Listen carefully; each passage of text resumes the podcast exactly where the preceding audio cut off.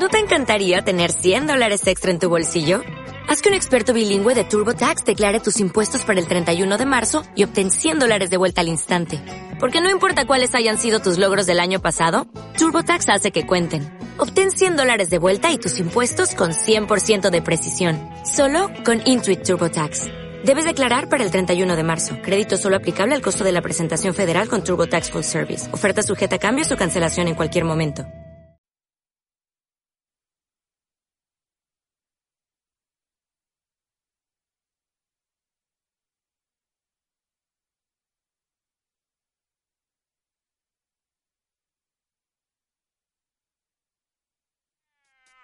Balón a Tierra, una manera diferente de analizar los factores que se mueven alrededor del mundo del deporte. Con el panel deportivo de Balón a Tierra, Sebastián Arevalo, Simón Benavides, Mateo Briseño y Daniel Domínguez. Dirige David Salazar. Balón a Tierra por unisabanaradio.tv.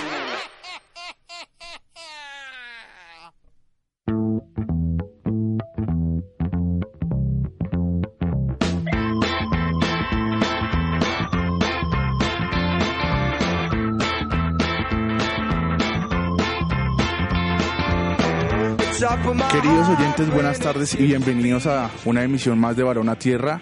Como siempre, desde las instalaciones de Unisabana Radio en la Universidad de La Sabana, estamos muy felices porque hoy vamos a tocar un tema bastante interesante porque tenemos invitados muy especiales y pues estamos con toda ya para otro jueves más de esta que es la propuesta de Unisabana Radio diferente del deporte.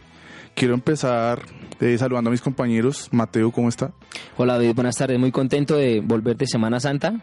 Descansamos aquí con toda la energía para, para darle a nuestros oyentes lo que les gusta. Aquí análisis. Sebastián, descansamos y también trabajamos para este programa que ya dos, este nos dio dos semanas para prepararlo mucho mejor. Sí, señor David. Eh, buenas tardes a todos nuestros oyentes, a mis compañeros en mesa, a nuestros invitados.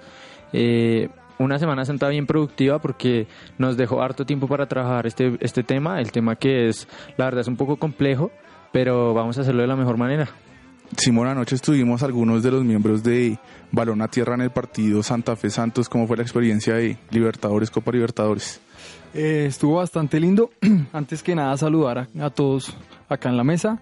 Eh, linda la experiencia, lástima no haber tenido una alegría, ¿no? Un 0-0. Pero bueno, eh, nada, con muchas ganas ya de abordar este tema que, que pues evidentemente es muy, muy, muy interesante. Fue un partido en algunos tramos difícil de ver. Hoy no nos acompaña Daniel, no nos puede acompañar, pero trajimos un refuerzo de lujo que es Nicolás Montes, la primera vez que nos acompaña. Muchas gracias por aceptar la invitación. Gracias David, muy feliz, muy feliz de estar acá compartiendo la cabina con ustedes. Amigos, y creo que a todos nos une la pasión del deporte. Qué bonito poder estar acá compartiendo con ustedes. La pasión del deporte que también compartimos con Gonzalo de Felice, que es nuestro gran invitado de hoy de colombiasport.net. Eh, pues él es de Argentina, pero vino a vivir hace dos años ya a Colombia y está pues muy contento en este país según estuvimos hablando ahora. Bienvenido y de verdad muchas gracias por aceptar la invitación de Balón a Tierra. David, muy buenas tardes para todos. Eh, verdaderamente muy complacido de estar aquí en este estudio con ustedes. Eh, y obviamente esperando la expectativa de lo que puede desarrollarse en el programa, hablando de fútbol con la panza llena. Sí, sí, claro, porque estuvimos almorzando hace un momento. Se disfruta sí, más claro. de fútbol con la panza llena. Y además que no conocía la universidad, ¿cómo le pareció pues las instalaciones y el, almuerzo que tuvimos. No, realmente espectacular, verdaderamente un establecimiento imponente. Eh, el almuerzo estuvo muy rico, así que saludar a todos los cocineros cocineras, por supuesto. Eh, pero estoy gratamente sorprendido con las instalaciones, con, por supuesto, el recibimiento que me han dado ustedes. Un trato muy caluroso, muy cálido y, y muy contento. Gonzalo, nuevamente en nombre de todos aquí en la mesa, bienvenido. Para nosotros significa mucho el hecho de que usted esté hoy acá, así que muchas gracias. Por favor, muy amable Simón. Eh, obviamente siempre abierto a la posibilidad de seguir hablando de fútbol, de seguir hablando de deporte y que se extienda justamente esa, esa mesa de almuerzo a esta mesa ya de trabajo. Cae perlas la llegada o la la visita que nos hace Gonzalo, porque hoy vamos a hablar de un tema muy interesante que queríamos tocar hace tiempo, que es la crisis de la AFA, el fútbol argentino, pues también tanto en primera como en segunda división, y de la selección argentina. Queremos hacer una pausa muy pequeña para volver con todo a este especial AFA y fútbol argentino en balón a tierra.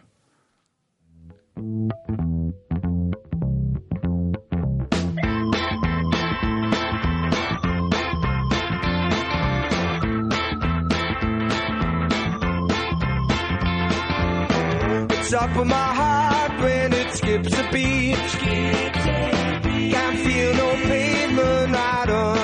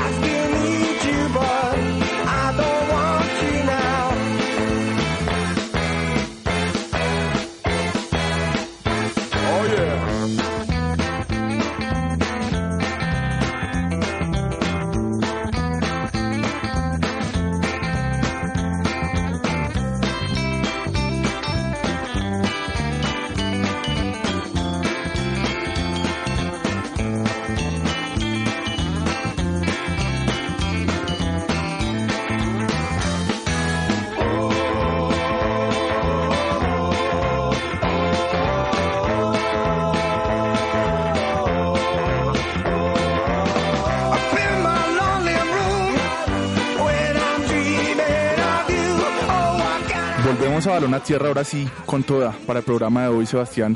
¿Qué pasa en la AFA en los últimos días en la despedida de su técnico? Bueno, eh, Edgardo Bauza lo, lo despiden después de los malos resultados en las eliminatorias con la selección argentina.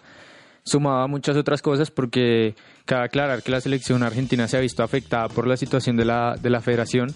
Entonces, pues vamos a ver quién será el reemplazo. Se habla mucho de San Paoli, toca esperar.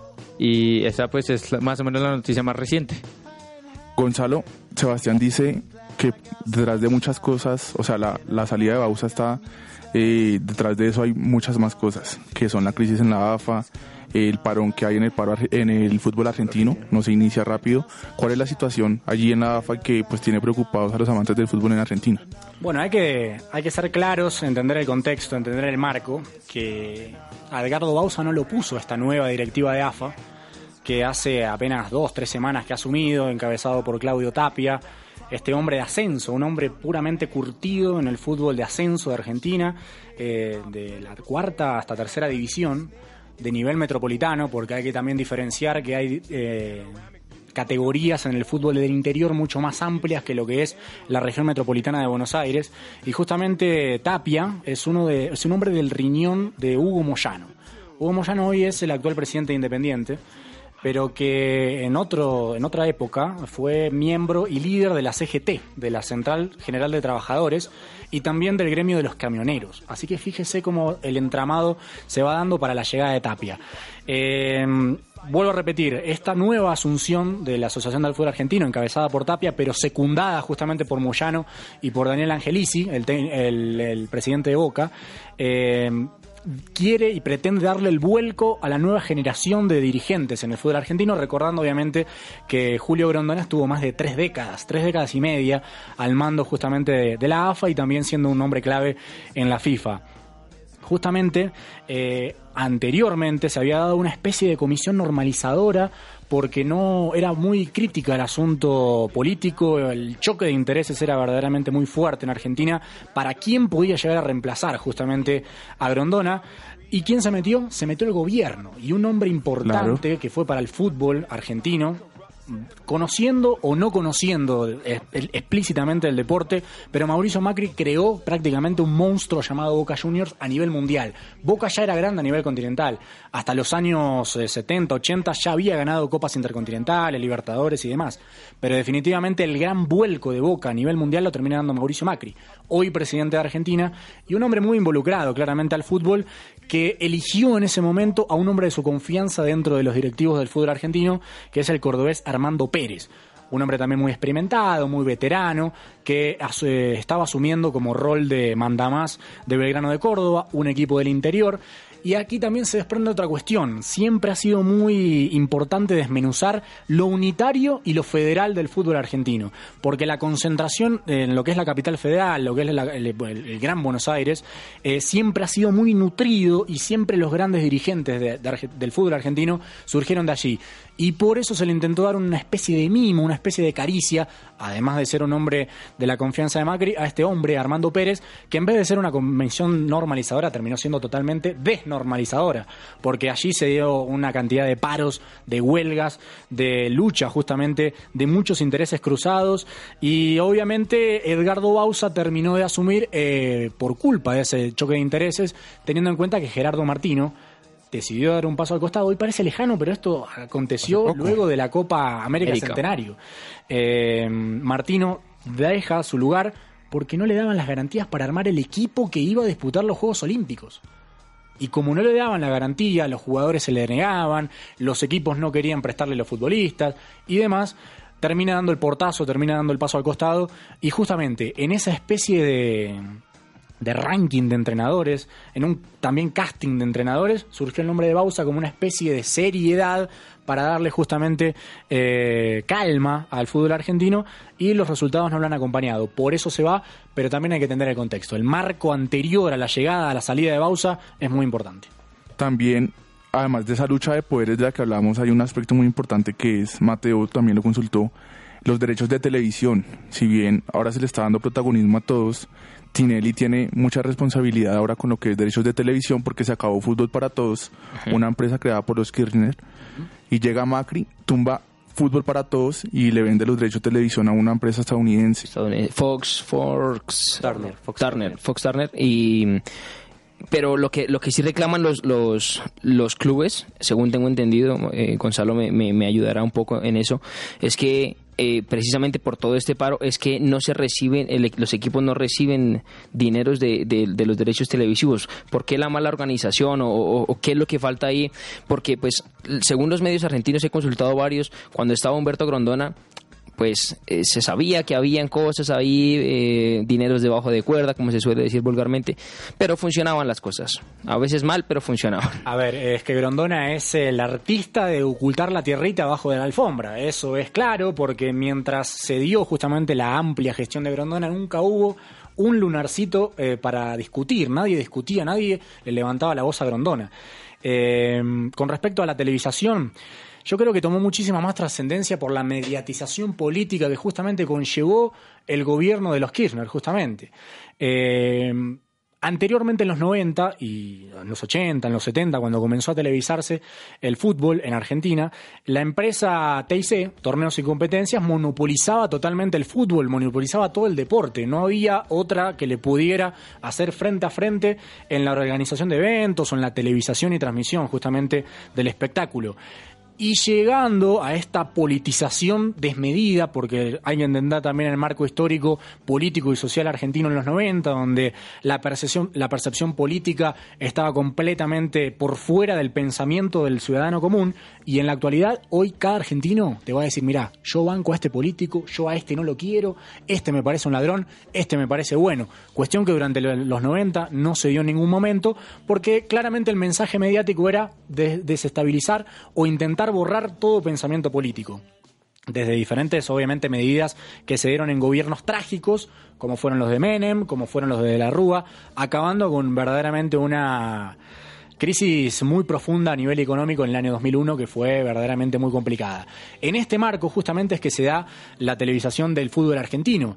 Eh, torneos y competencias de la empresa Clarín, eh, uno de los medios más reconocidos a nivel internacional y por supuesto el más importante de Argentina, su dueño entró en confrontación justamente con la presidenta de aquel momento, con Cristina Fernández, y eh, en uno de esos actos de lucha terminó estando el fútbol, eh, terminó estando la, la televisación del fútbol.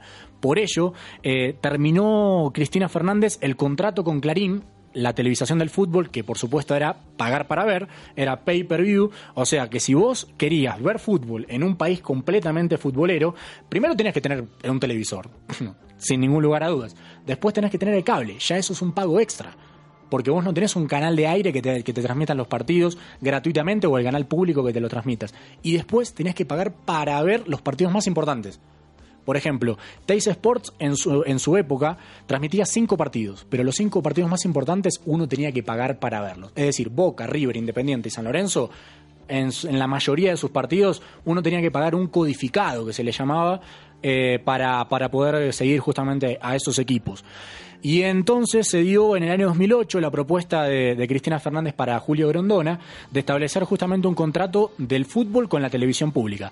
Y eso claramente trajo una lucha aún mayor, una brecha que se fue agrandando entre este medio, este medio como Clarín, torneos y competencias, y el gobierno, y justamente toda esa maraña, esa telaraña, termina sucumbiendo ahora cuando ya no está Cristina Fernández y cuando ya tampoco está Grondona. Sí. Es decir, eh, eh, son muchos hilos que van encadenando la, la serie de eslabones. Además, también, eh, fuera del, entre- del enfrentamiento que tuvo eh, Cristina Fernández con, con los de Clarín, también Cristina Fernández utilizó el fútbol para, para la transmisión de muchos mensajes políticos para la, la población argentina, ¿verdad? Sí, es cierto, es verdad. eh, algunos lo catalogaron como propaganda política.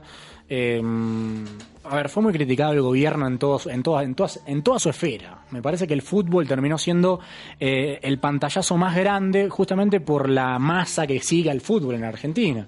Pero el gobierno de Cristina ha tenido muchos eh, puntos a, destacar y otros que no, definitivamente no, que fueron negativos, como tienen todos los gobiernos. Pero si vos tenés enfrente a un medio realmente importante que infiere demasiado en la opinión pública, eso claramente se va a multidimensionar.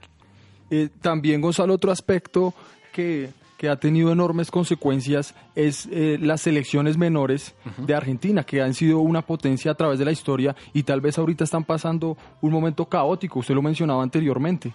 Sí, sin ningún lugar a dudas. Es que durante épocas, para trasladarlo en década del 70, 80, 90 y también entrando al nuevo milenio, siempre hubo una gran figura en el fútbol argentino. Eh, En los 70 Menotti, en los 80 Bilardo. Ellos dos generaron una escuela realmente muy fuerte para, para todo lo que tiene que ver con el deporte allí. Eh, en los 90 surgió la figura de Peckerman, un personaje que verdaderamente no tenía un gran nombre, un gran prestigio en Argentina. Él tuvo algunos partidos en Argentinos Juniors. En Colombia también jugó, estuvo en el Medellín muy poco tiempo Sí, poco. hizo carrera acá, eh, eh, luego con su familia, pero en, en la década del 90 presenta un proyecto en AFA ambicioso, se lo otorgan y justamente allí es donde se atraviesa en la cadena de éxitos de, que tuvieron las selecciones menores. También obviamente hay que destacar que fue acompañado Peckerman por una camada notable de jugadores. Allí apareció Riquelme, allí apareció Cambiaso, allí estaba Luciano Galetti, que después, bueno, terminó cayendo en su carrera, Saviola, Maxi Rodríguez, Romagnoli, Gabriel Milito, una cantidad de futbolistas de élite que acompañaron el proceso de Peckerman y que obviamente tuvieron resultado. Después de Peckerman todo se vino abajo. No hubo una estabilidad en las divisiones menores del fútbol argentino y así como se hizo un casting para dirigir la primera, eh, el primer equipo, la selección mayor, también se hizo un casting para elegir al entrenador de la sub-20. Hubo 40 proyectos que se presentaron en la AFA, lo cual me parece bueno, está bien eh, que se haga así, pero una dirigencia seria que tiene en la cabeza lo que quiere para su fútbol, le dice al señor eh, hombre del tenis, venga usted, diríjame este equipo porque yo quiero esto, esto, esto y esto. Pero no se dio, no se dio y hoy justamente aparece Claudio Úbeda como técnico, un hombre que en Racing como jugador lo hizo de buena manera, mm, pero como entrenador no tiene ningún registro, no tiene mayor lauro. Y ahora es caótico el momento porque a la vez eh, me, parece que también el cambio generacional no se acopló entre, entre lo que dejó Peckerman y en esa nebulosa donde no hubo grandes, grandes equipos, a excepción del campeonato 2005 que ganó Messi porque estaba Messi. Sí, Ese equipo era Gonzalo, precisamente, pues Nicolás, no sé si lo recordará, mm, su tocayo Nicolás Samper hizo una columna donde se dice que en Argentina tal vez extrañan a Peckerman, porque de un tiempo para acá se dejó de ver a Argentina como la todopoderosa. Ahora es mucho más, mucho más fácil decir, listo, se puede ganar Argentina. Incluso hay decisiones después de la muerte de Grondona que uno dice, bueno, Argentina ya no es, ya no es tan potente como antes. No sé si Nicolás tiene la misma percepción que yo tengo. Pues creo que es muy evidente, ¿no? Obviamente existe un respeto por Argentina, ir a jugar a Argentina no es fácil, pero el mismo tema de la competencia y del nivel parejo dentro de la eliminatoria suramericana hace que Argentina vaya perdiendo un poco, digamos, esa superioridad. Como fue el tema de Brasil, Brasil lo recuperó, está en punta, pero algo no pensado, independientemente de que ya que hubiera pasado, era que Bolivia le fuera a ganar a Argentina otra vez en esta última fecha. Eso es algo que, que, no, que no estaba, digamos, en la mente de las personas.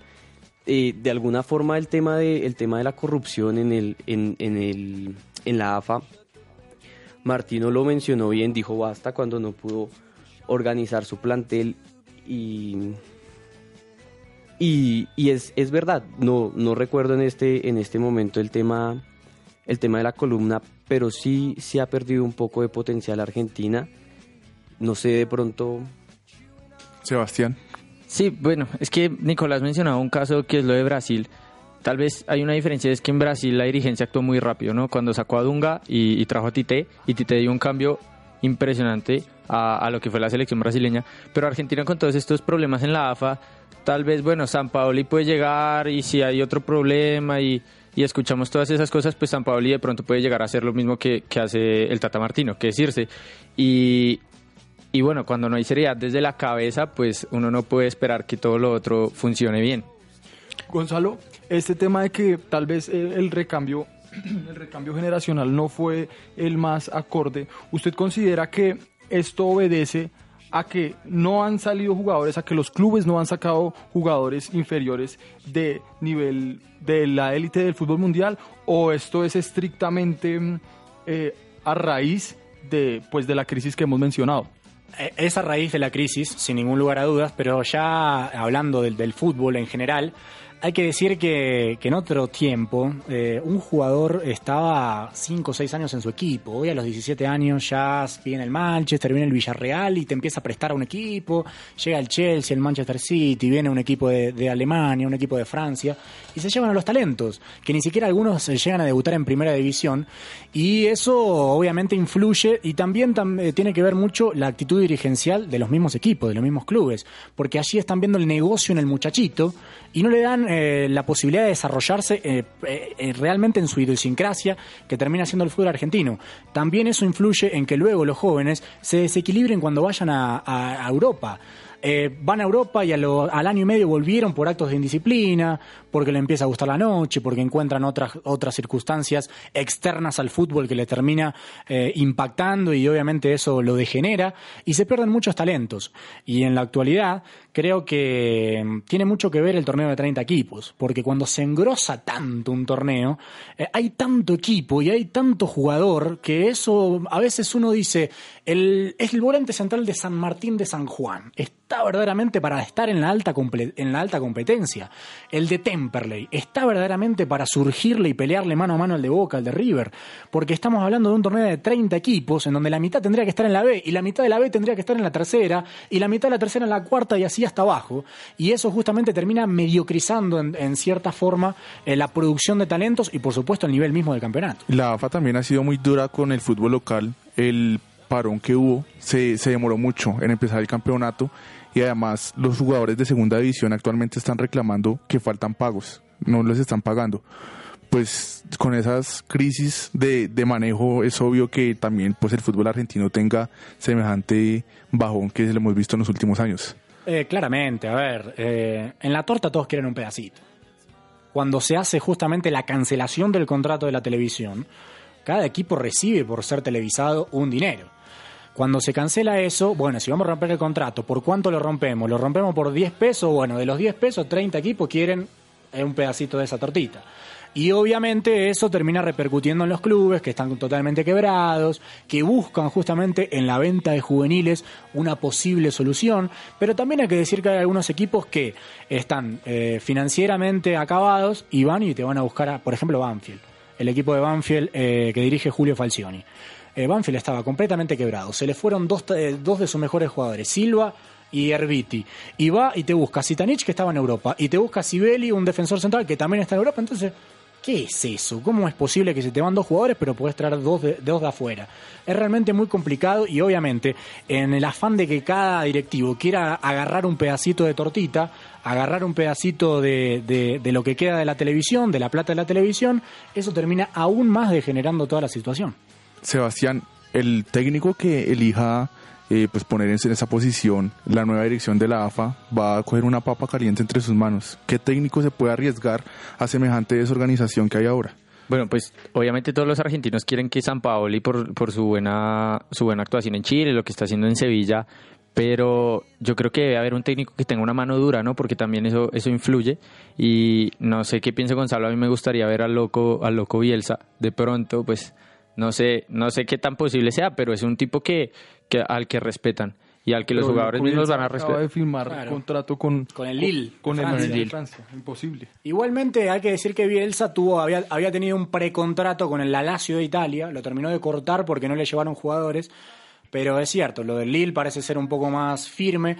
Igualmente creo que Bielsa perdió y sumó muchos adeptos. Es verdaderamente algo extraño de analizar, porque aquella fatídica Copa del Mundo en el 2002 a Bielsa lo terminó condenando. Sin embargo, en el último tiempo resurgió justamente por su idea futbolística que le gusta mucho a, lo- al- a los nuevos periodistas también. Precisamente estos nuevos retos a Bielsa, ¿no?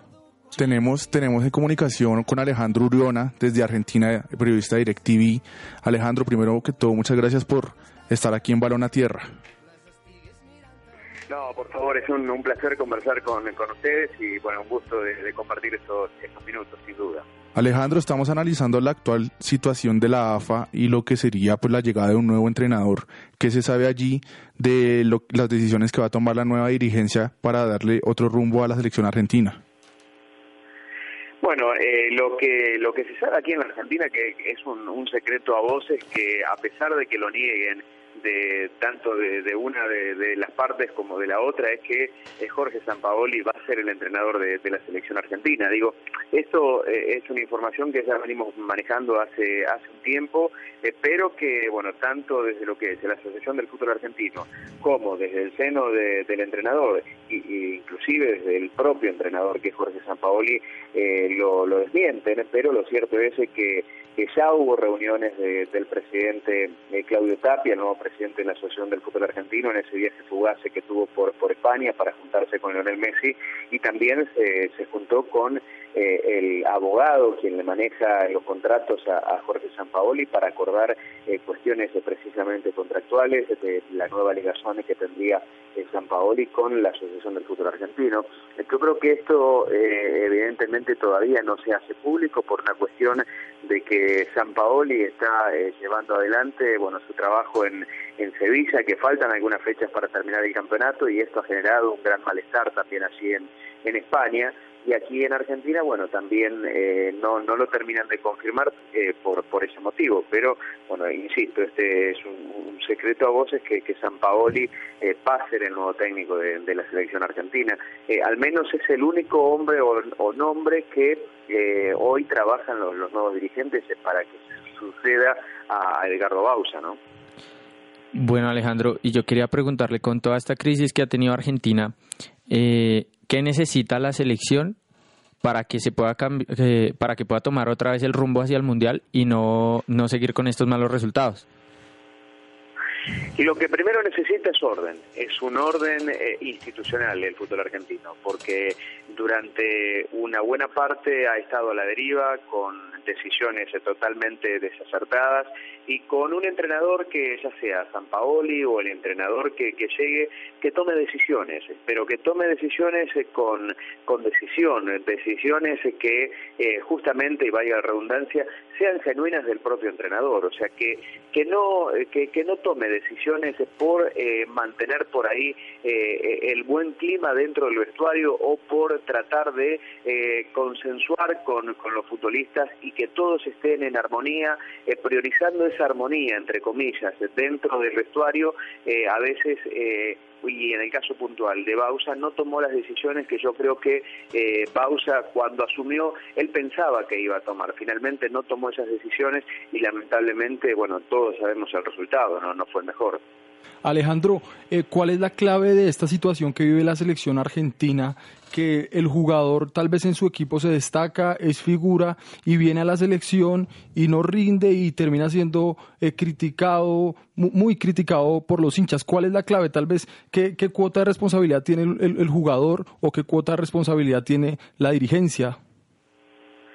Sí, eh, puntualmente es cierto. Eh, a veces eh, es muy muy es muy importante lo que lo que vos marcás.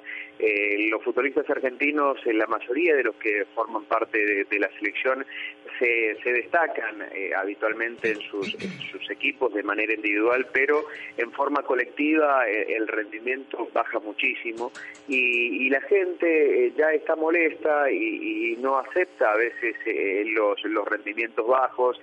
Hay un un rechazo eh, a, a muchos de estos jugadores que, que forman parte de esta de esta selección. Son muchos años, evidentemente eh, hay un desgaste con, con el público, con la gente, y me parece que es necesario ya también eh, un recambio. No digo un recambio eh, total, pero eh, paulatinamente debería empezar a haber un recambio, empezar a ver nuevas caras. y Quizás algunos jugadores que, que pueden llegar a aportar en otro momento, eh, pero quizás no en este momento, ¿no?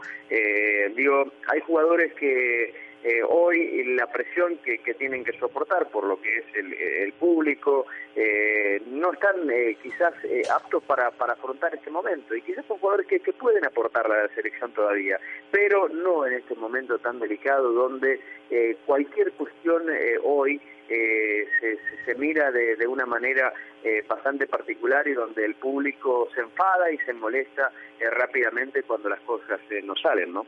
Alejandro, muchas gracias por habernos acompañado en Barona Tierra. Le enviamos un saludo aquí desde Colombia, desde la Universidad de La Sabana. Ha sido un placer conversar con ustedes. Les mando un fuerte abrazo a la distancia y, por supuesto, eh, a disposición para lo que necesiten. Muchas gracias. Resalto, Gonzalo, una palabra que dijo Alejandro que fue organización. Juan Sebastián Verón va a ser, además de presidente y jugador de estudiantes, el encargado de las divisiones menores de Argentina. La organización empieza por ahí, a mi parecer. Sí, definitivamente coincido. A ver, tener gente como Verón siempre va a aportar mucho. El otro día le hacían una entrevista a Batistuta, con lo que, con lo que es Batistuta para el fútbol argentino, y Batistuta decía que había ido al vestuario de Argentina y que la mitad no, ni lo saludó. Entonces, figuras como Batistuta, figuras como Verón, que fueron parte justamente de esa buena generación previa, o al menos no, eh, a ver, en cuanto a resultados, esta generación tuvo mejores que la de Verón, la de Batistuta, pero me parece que esa generación de Verón, de Batistuta, de Zanetti, eh, del Piojo López, de, Almeida, de Gallardo y de todos ellos, eh, fueron un poco más compinches con la gente. Me parece que en ese ánimo de también eh, otra vez amistarse, tomar amistad con la gente, Juan Sebastián Verón es un hombre que verdaderamente le va a hacer bien al fútbol argentino. Pero Gonzalo, esto, esto también obedece a que los jugadores, los exjugadores de los equipos, eh, muchos reclaman glorias de Boca, glorias de River, que ni siquiera pueden entrar al estadio a ver a su equipo en el cual fueron grandes. También pasa esto en los clubes, entonces es, es a nivel general que sucede esta situación, como que no hay un respeto por, por el jugador que fue gloria tanto del club como de la selección. No, es increíble. A ver, eh, la gente verdaderamente está muy cansada porque, a ver, yo imagino que piensa, tenemos al mejor jugador del mundo, para muchos será Messi, eh, y no ganamos nada, porque también hay que decir que hay una vara muy alta en el fútbol argentino, y eso justamente habla también de un aspecto soberbio del hincha argentino, que se cree de antemano de que porque tengo a Messi o porque tengo la franja celeste y la otra blanca, voy a ser campeón del mundo porque mi país es el más futbolero de todos. Nada que ver, eso no es así.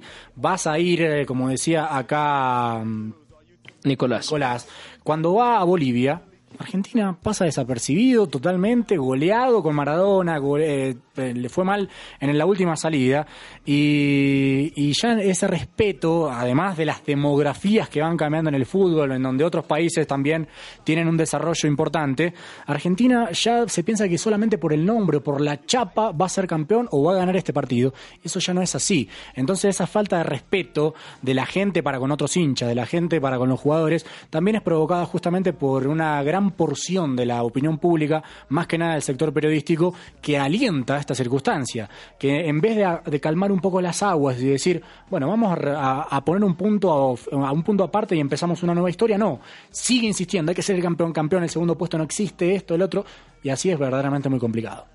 Bueno, y hay, hay, otro punto, Gonzalo, que tocaba Alejandro Uriona en la entrevista, y era que hay unos jugadores que no rinden, así como preguntaba Simón, ¿no cree que, digamos, hay jugadores que merecen ir a la selección y que por otros temas no son llamados, llámese Icardi, eh, en este caso, por, por nombrar personalmente, ¿no cree que, digamos, jugadores como estos deben ir a la selección? Eh, pues quitándole el tema, el tema y el escándalo ya de hace muchos años de Maxi López? Eh, eh, a ver, siempre se dice, y el foco puntual para ejemplificar toda razón de ser en el fútbol de hoy es el Barcelona, porque parece ser el club, el equipo, eh, los entrenadores, los futbolistas que hacen todo bien, el Barcelona.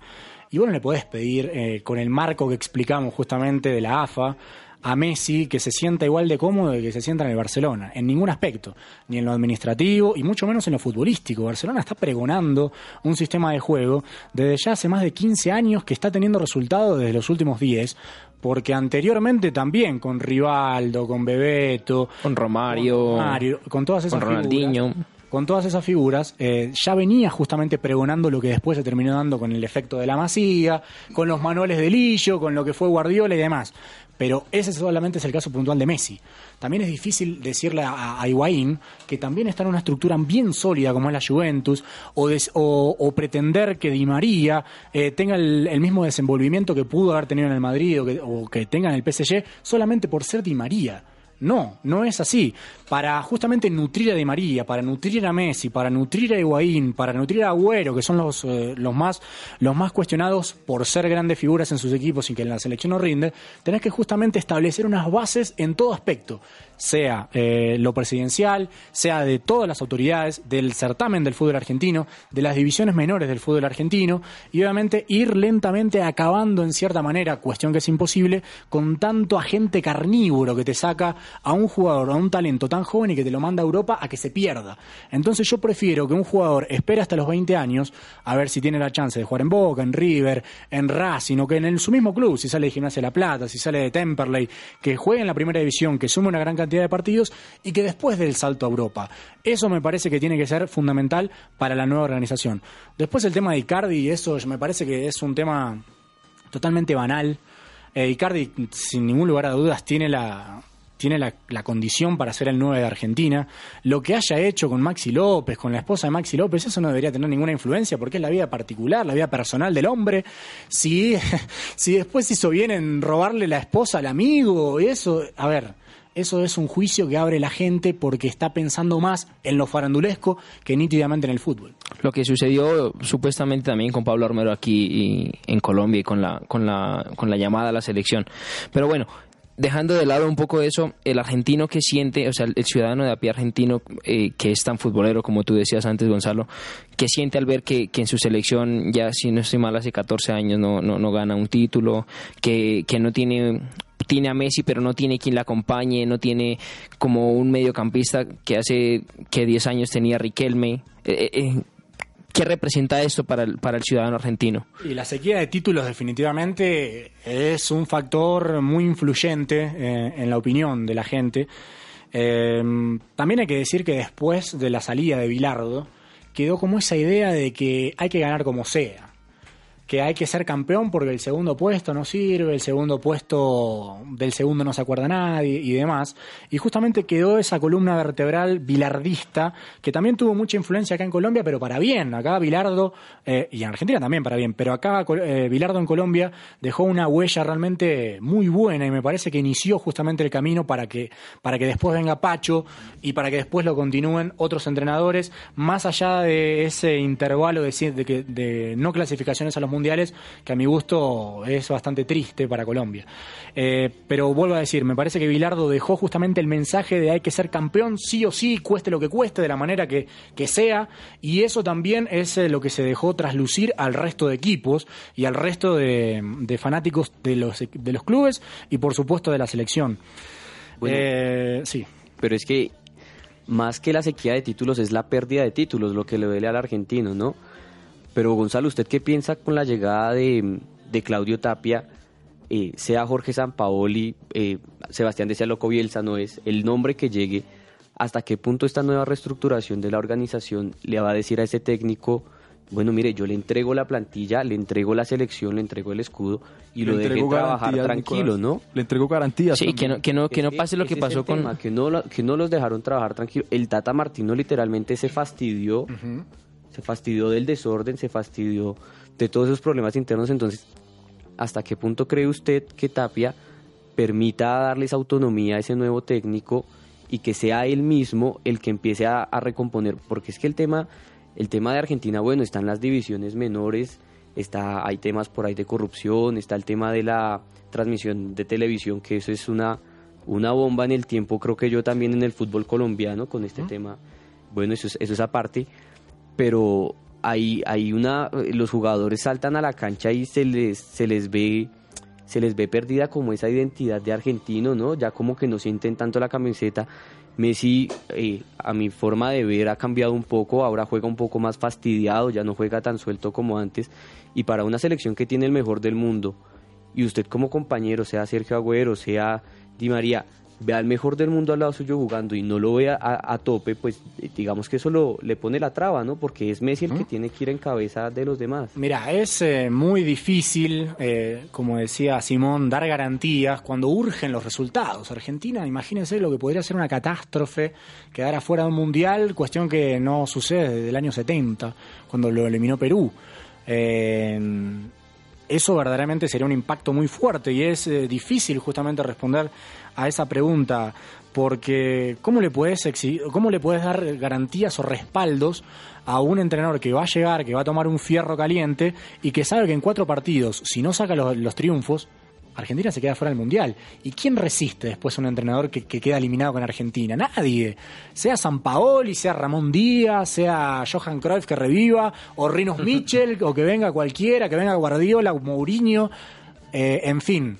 Cualquiera que entre y en estos cuatro partidos pierda o no clasifica al Mundial, definitivamente va a ser insostenible que pueda continuar. Es una apuesta la de San Paoli.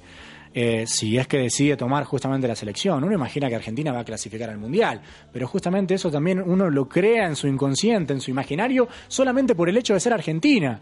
Pero eso habría que ver entonces después en el campo cómo se da. Eh, me parece que San Paoli ha tenido actitudes quizás bastante problemáticas en diferentes equipos, de la U de Chile no salió bien, de la selección chilena con situación de paraíso fiscal a bordo también quedó bastante manchado y salir ahora de esta manera de Sevilla sería una nueva mancha en su carrera. Habrá que ver cómo le va, si es que asume. Igual el trabajo de la prensa me parece que ha influido mucho y verdaderamente me gustaría que pudieran estar dos o tres días viendo cómo se maneja la prensa argentina realmente para que vean todo el montaje mediático y de show que se arma en torno a la selección y en torno al quién va a ser el entrenador. Y de, y de San Paoli ya se está hablando que también está, eh, llamó unas tres veces a Pizzi para que tres miembros del cuerpo técnico se fueran con él. Eso lo está diciendo la prensa en, en los últimos días. Eh, ¿No cree que eso también sería un poco problemático para la selección argentina y para la misma Chile? Claro, sin duda. Sin duda sería un golpe duro y habría ya un conflicto entre federaciones, entre entrenadores. Eh, San Paolo hizo un gran trabajo en Chile, uno no, se puede, no lo puede negar, pero también venía justamente de un linaje que había entregado Biel. Bielsa, claro. No es lo mismo eh, como se dio el cambio en Argentina de Isabela a Martino, en donde Isabela tenía una estructura también bien sólida con una idea de juego, y Martino era totalmente contrapuesta a la de Isabela. En cambio, se- en Chile se eligió justamente a eh, Bielsa, después Borghi estuvo ahí, pero también con la misma identidad, con el mismo ADN, y eh, se dio para San Paoli para que justamente logre los resultados que sacó. Y lo- el tema es bastante preocupante, más que nada porque habrá que ver si San Paoli puede resolver tan prontamente sin dejar de renunciar a su estilo, que eso es otra cuestión. ¿Qué hago? ¿Renuncio a mi estilo de fútbol vistoso o de una idea de juego, de una filosofía de juego marcada, o voy al triunfo? Porque si no me, me limpian. Es decir, es una disyuntiva realmente muy brava la que tendrá el próximo entrenador. Y en caso de que Argentina no clasifique, se le van a venir 40 millones de personas encima. Yo leía el otro día a Simon Rottenberg, quizás el padre de la economía del deporte, y él manifestaba que al no haber incertidumbre en el deporte, eh, tal vez no había muy buena acogida respecto a los fanáticos y a los hinchas. Entonces, retomando el tema del fútbol local, que usted mencionaba este formato de 30 equipos, yo considero que tal vez este fenómeno termina recayendo también en el jugador. No es la misma preparación del jugador durante la semana, su entrenamiento, sus ganas de salir a jugar el, el domingo, saber que va a jugar contra el Civic con todo el respeto del mundo Claro. o contra Defensa y Justicia que jugar contra, contra River, contra Boca, contra Racing. Entonces tal vez ese formato también termina eh, como afectando el rendimiento y la preparación de los jugadores. A ver, yo un, un ejercicio totalmente rápido que, que claramente es un desprendimiento de lo que decís. Eh, supongamos que por cada equipo hay 25 jugadores. Eh, 25 por 20, que es el número habitual de, de torneos, ¿cuánto es? Bueno, 60, por algo estuviera en 60. periodi- periodismo. 25 60. por 20. 25 por 20. Como 600. Eh. Sí, más o menos. Como 600. 600, Como 600. 600 jugadores. Ahora, si yo tengo 25 por 30, 25 por 20 da 500. 500. Y 25 por 30, a eso, 750. a eso le sumo 150, eh, 200, 250 más. 750 en total. No, por eso. Y le sumo 250 más futbolistas que supuestamente están en la alta competencia. Y un radio de 750 futbolistas en la alta competencia es imposible de tener. Es imposible de tener. Y eso me parece que ha disminuido justamente la calidad del fútbol argentino, además de que es un torneo totalmente disparatado. Nunca se ha vivido un torneo de 30 equipos y sin ningún lugar a dudas eso termina perjudicando a la selección, a las selecciones menores y al mismo, a la misma mecánica del torneo. Pero digamos, hay equipos que también se han perjudicado por esto, ¿no? Vemos que Arsenal va último en el torneo de 30, un equipo como Vélez va 20, eh, Huracán, que hace poco estaba peleando la Suramericana, va de 24, si no estoy Pero mal. eso tiene que ver también con los promedios del descenso, eh, porque allí en Argentina no es como acá en Colombia, donde quien asciende arrastra los puntos del último, del de quien sumó lo último. Allí se divide justamente por triunfo ganado, es decir, si yo juego un partido, gano los tres puntos, mi promedio sube de 0 a 3000. Y por eso, obviamente, es que los equipos que ascienden tienen una buena posibilidad de quedarse en primera, justamente porque si realizan una buena campaña van a tener un promedio superior al del partido jugado. A ver, si yo, si saco 30 puntos en 10 partidos, voy a tener un mejor promedio hasta que Boca y River, que vienen haciendo grandes campañas en los últimos años, y eso hace descender a otros equipos que vienen de torneo, torneo, torneo hace muchos años y que arrastran los promedios de hace tres temporadas. En cambio, dividir una temporada de tres y dividir una temporada de uno, así es muy complicado. Y, y un, un La tema, matemática, estamos. Y el tema de la matemática. digamos con eso, Talleres de Córdoba va a 11. Entonces, digamos, equipos como este, yo, yo veo que Talleres, si no estoy mal, tiene a Sebastián Palacios, que era un exjugador de Boca. Sí. Se, se arman con equipos juve- con jugadores juveniles que no logran eh, consolidarse en los equipos grandes. Con descartes. Hay que decirlo como son. Son futbolistas que no llegaron a la primera o que si jugaron puñaditos de minutos, eh, definitivamente se convierten en descarte los equipos grandes. Exacto, pero, pero vemos que, pues, haciendo relación con lo que usted nos decía de que los equipos que recién ascienden hace poco, eh, si se hacen grandes campañas, ¿por qué equipos que ya estaban consolidados, eh, lo digo por, Vélez, me sorprende, sí, eh, ¿por qué bajan tanto? O sea, el nivel, porque al fin y al cabo tienen jugadores top en, en cuanto a la Liga Argentina y estos jugadores con estos equipos con jugadores descarte, como usted los llama, están por encima de ellos y por alto, por una gran cantidad de puntos. Mira, es que si llegan a las inferiores de Boca y a jugar minutos en primera es que alguna condición tienen. Y es mucho más fácil jugar en talleres que donde solamente te está apoyando una provincia y jugar en Boca donde todo el país está señalándote que si enganchaste mal o tiraste un centro malo, ya te están chiflando, ya te están pegando, ya la prensa, viste, dice, ¿y este pibe de dónde salió? Y en talleres uno se desenvuelve de otra manera, pueden entrar en sintonía con la gente más cercanamente. Eh, y en el caso de Vélez es un desequilibrio total a nivel administrativo. Eh, sufrió mucho Vélez la salida de su presidente anterior, ahora no recuerdo el nombre, y regresó Gámez, un hombre también de los 90, de la etapa gloriosa de Vélez cuando fue campeón de Libertadores. Y lo de Vélez es eh, también muy, muy malo porque en las últimas campañas, justamente en el torneo de 30, estuvo muy abajo. digamos con Gam- qué pena David, una cosa, Gámez estuvo en un escándalo, si no estoy mal, porque agredió físicamente en la comisión normalizadora en la AFA, eso también afecta al equipo. Sí, claro. Sí, eh, a ver, Gámez es un hombre polémico del fútbol argentino. O sea, surgió como un barra brava, uno de los primeros barra bravas, y increíblemente llegó a la dirigencia de Vélez y hoy sigue manteniendo ese puesto. Como podemos ver, se nos quedan muchas cosas por charlar aquí en Balón a Tierra. Se nos acaba el tiempo. Pero Gonzalo, eh, muchas gracias por a- aceptar la invitación. No, por favor, me encantó estar con ustedes. Pues nada, pues eh, seguiremos aquí en contacto para Balón a Tierra. Por en Twitter, ¿cómo lo podemos encontrar? Es arroba Gonza de Felice, arroba Gonza de Felice, estoy ahí eh, activo, ¿eh? Estoy bastante activo. Sí. Y también a Nicolás, que hoy nos acompañó en reemplazo de Daniel. Muchas gracias. David, muchísimas gracias a ustedes. A Gonzalo, muchísimas Ahora. gracias. Buen programa, qué gran mesa de trabajo. Es una lástima porque se nos quedan muchas cosas por debatir, pero pues el tiempo no da más. Esto fue todo por hoy en Balón a Tierra. Muchas gracias.